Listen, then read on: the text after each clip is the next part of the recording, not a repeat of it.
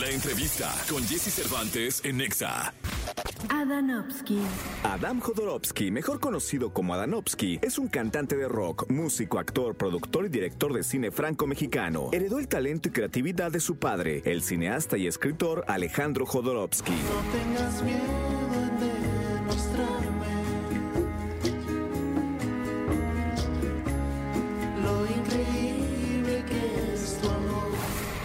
aquí con Jesse Cervantes, Cenexa llega a Danovsky en una plática muy especial. En la noche te perdí, me desperté sin Bien amigos, seguimos eh, platicando con los grandes protagonistas del mundo de la música, del entretenimiento, de la cultura y demás. Y me da muchísimo gusto tenerlo porque hice con él el programa de televisión y me pareció más una plática. Entonces fue que dije, no hombre, lo tengo que invitar.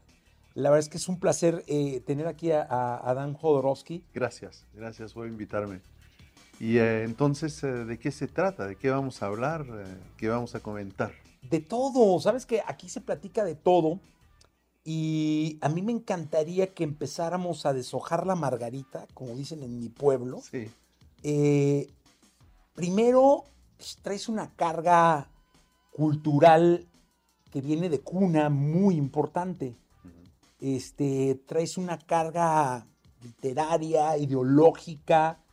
eh, pues yo, yo pensaba mucho, bueno, mi padre era médico general, este, mi madre química farmacobióloga del seguro. Y así crecí con los trabajos de decirles que quería ser locutor y no abogado. Pero fue el escándalo total. el escándalo total, pero Sí. pues, ser hijo de Alejandro Jodorowsky no debe ser, debe ser hermoso de saque. Ah, sí, qué bueno. Hace tiempo que no hablo de eso, porque ya como he hecho tantos discos y trabajo, ya no me preguntaban. Entonces es como, es un... em, es reajustarse en, en mi pensamiento sobre qué es ser el hijo de mi papá. Em, bueno, primero mi abuelo era, ven- vendía calzones en, eh, en Chile, en un barrio obrero, en Matucana. Y, eh, y bueno, él tuvo que hacerse artista en medio de todo ese mundo, ¿no? Entonces, él es hijo de obreros, de, de gente comerciantes, ¿no? Eh, había un enano que estaba ahí eh, enfrente de la, la tienda gritando, se venden calzones a precios bajos, y era porque era enanito. ¿no? y, eh, y así, así creció él y descubrió la poesía por unos amigos, por Enrique Lin, que era un poeta chileno, después conoció a Parra, también que era profesor en la universidad en ese tiempo, y se familiarizó con, con la poesía y después las marionetas, después la pantomima, después fue a México, conoció a mi mamá, que es mexicana, bueno, irlandesa, alemana, y después eh, nacieron mis hermanos y nací yo en París, cuando ya se habían mudado para allá, porque habían sido eh, amenazados de muerte eh, por, no quiero nombrarlo, eh, porque había puesto imágenes del Cristo en su película eh, La montaña sagrada y le habían prohi- prohibido ponerlo. Entonces tuvo que escapar del país. Entonces, pero ya pasó el tiempo, yo regresé, yo crecí en una familia donde todas las paredes eran violetas, eh, las almohadas eran violetas porque querían tener un color como de monje, ¿no? Querían ser como monjes zen. Entonces él tenía alumnos y sus alumnos empezaron a vestirse de violeta. Dijo, no, esto se está transformando en una secta, no puedo seguir vestido de violeta. Entonces eh, crecí en medio de eso, pega- pegábamos nuestros mocos en las paredes, haciendo dibujos. Eh, mi hermano Cristóbal pintaba en las paredes de su cuarto, ese- nuestro cuarto era nuestro universo y podíamos hacer lo que queríamos. Podíamos hacer pipí en las paredes, podíamos pintar lo que queríamos, era nuestro cuarto. Y yo creo que de alguna manera era para dejarnos alguna libertad eh, psíquica y no ponernos límites artísticamente en un futuro. Era como una especie de escuela de arte. Entonces fue magnífico, pero al mismo tiempo fue un problema porque yo durante muchos años ya no tenía límites y hoy día también soy muy impulsivo. Por ejemplo, hoy me compré esa cosa, esa, esa, ese, bueno, no sé cómo se llama, t-shirt polera de, de- Rolling Stones de los años 90, que me costó carísimo. y estaba cuidando mis economías y lo compré. Entonces soy muy impulsivo a causa de esa educación. ¿no? Entonces, eh, hay bueno, hay malo en esa educación, pero me ha dejado cosas increíbles. Y es que me da la impresión, perdón que te interrumpa, No, no, no. que esta educación, de pronto me imaginé una línea muy delgada entre la libertad y libertinaje, siendo También tan fui muy jóvenes, ¿no? libertino, también en una época. Ahora ya, ya me calmé, ¿ves? Pero tuve que educarme a mí mismo, porque en realidad tuve una educación espiritual, eh, de ética, filosófica, pero una educación en sociedad no tuve. Eh, nosotros éramos mutantes y no pertenecíamos a ese planeta. Así era, ¿no? Muy divertido, muy, muy original. Pero tuve que, por la experiencia, por mis errores que hice con la gente, por mis parejas, por, por tener un hijo, tuve que aprender qué era estar en sociedad, ¿no? Y, eh, y no sé, si, bueno, para la gente que está ahí, si ven mis entrevistas cuando tenía 25 años y acaba de llegar en México, era muy diferente ahora, era totalmente otra energía, otro ego, era diferente. Entonces yo me observo en las entrevistas, me doy mucha risa, ¿no? Porque era como ese joven que quería buscar la fama, que quería impresionar, que quería provocar con cosas que incomodaban. Ahora prefiero provocar con cosas que, que hacen bien a la gente, ¿ves? Que los hacen soñar, que, que aporte algo al, a la conciencia, al planeta, qué sé yo, ¿no? Pero ya no tengo la misma aspiración. ¿Y cómo viene ese chip? O sea, ¿cómo viene ese cambio? Porque pareciera que fue un chip que estaba en un lugar y pff, lo movieron a otro. Bueno, mira, yo tuve un periodo a mis 32, 33 años donde me deprimí mucho. Estaba en mi casa en París y me acuerdo que sentí que había vivido todo y que ya era tiempo para mí de morir. Yo sentí eso muy fuerte. Y, eh, y es ahí donde me fui de México.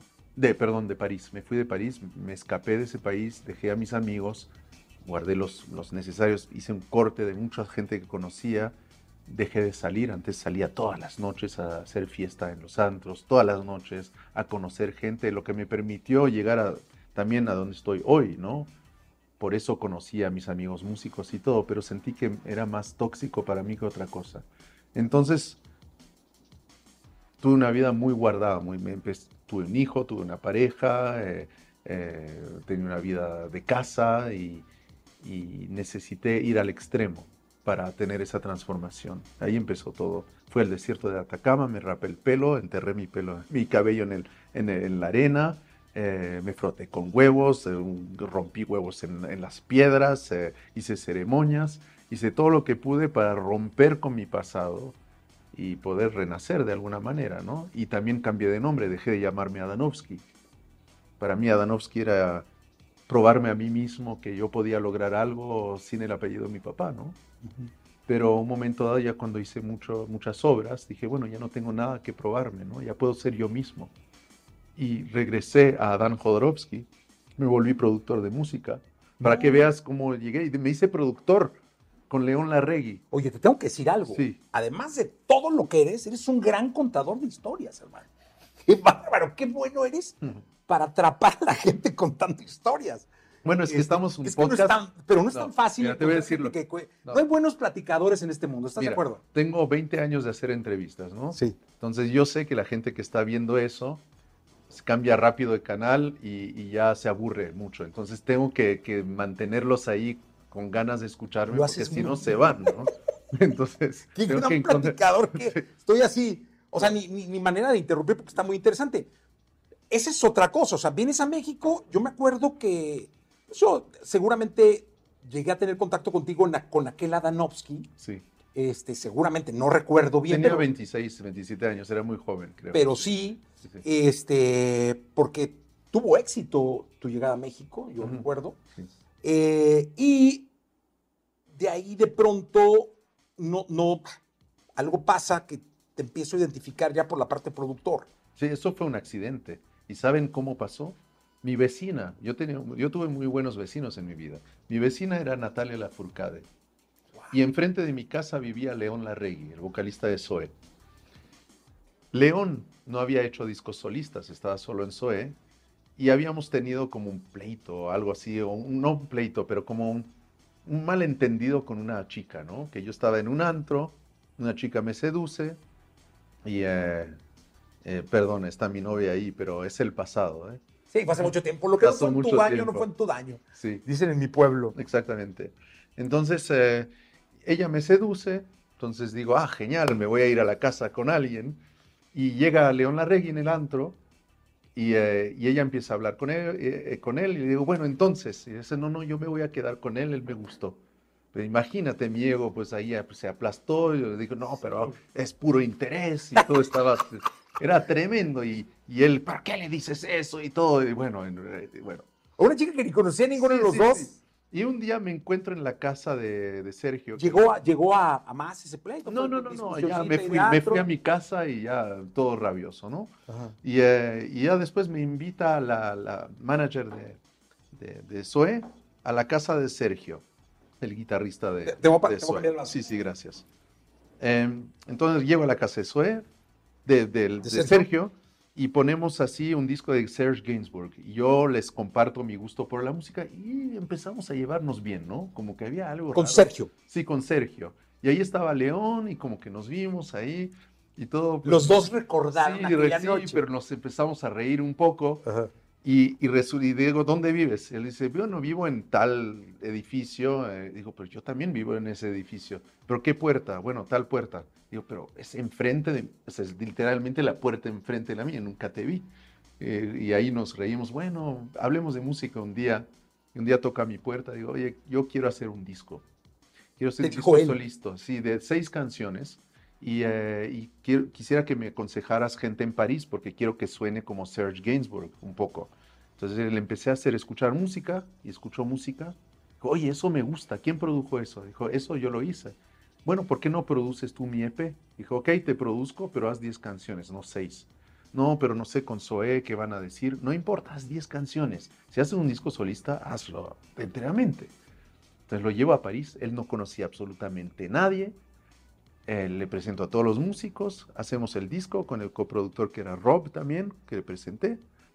Y eh, yo no me sentía todavía listo para ser un productor, eh, pero lo hice, ¿no? Salió el disco, 360 millones de escuchas, eh, ocho veces disco de platino, pegó completamente. Entonces la gente todavía no me llamaba, pero se volvió en un clásico su disco Solstice, ¿no?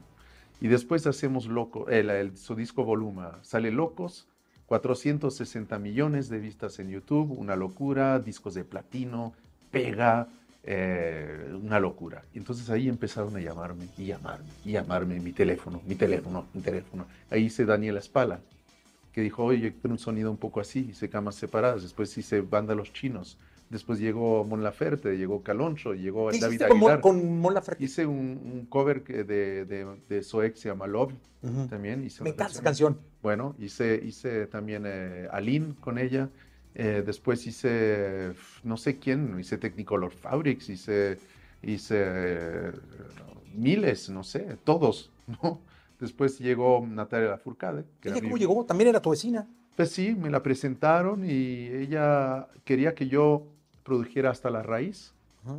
pero al final lo hicieron otras personas. Y un día me dijo, mira, hace años que quiero trabajar contigo, hagamos esta. Hicimos este nuevo disco que se llama De todas las flores.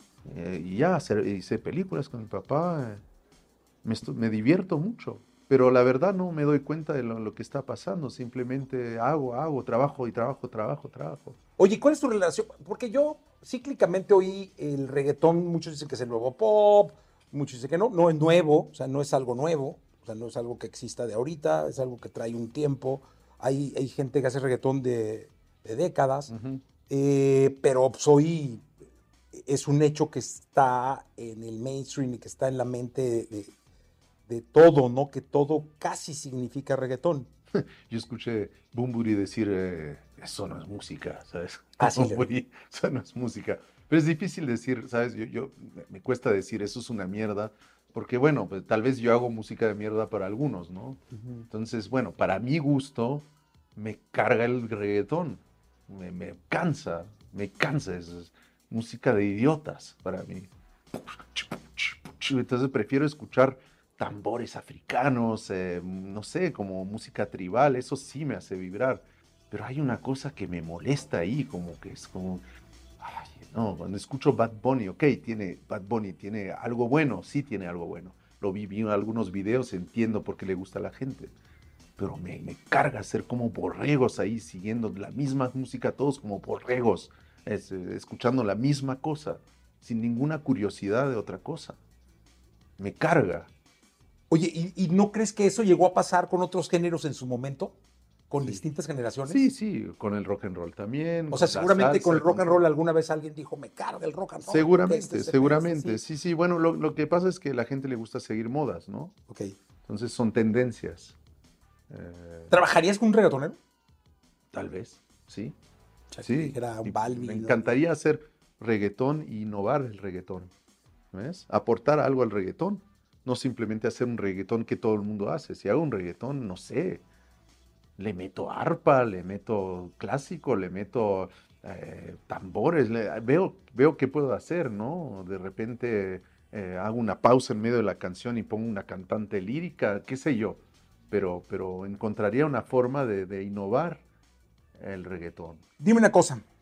Eh, hoy, un músico nuevo que empieza, que pretende, puede llegar a, a Danovsky, puede llegar a, a, a Dan Jodorowsky o no. O sea, ¿hay manera de que, de que puedan tener retroalimentación tuya?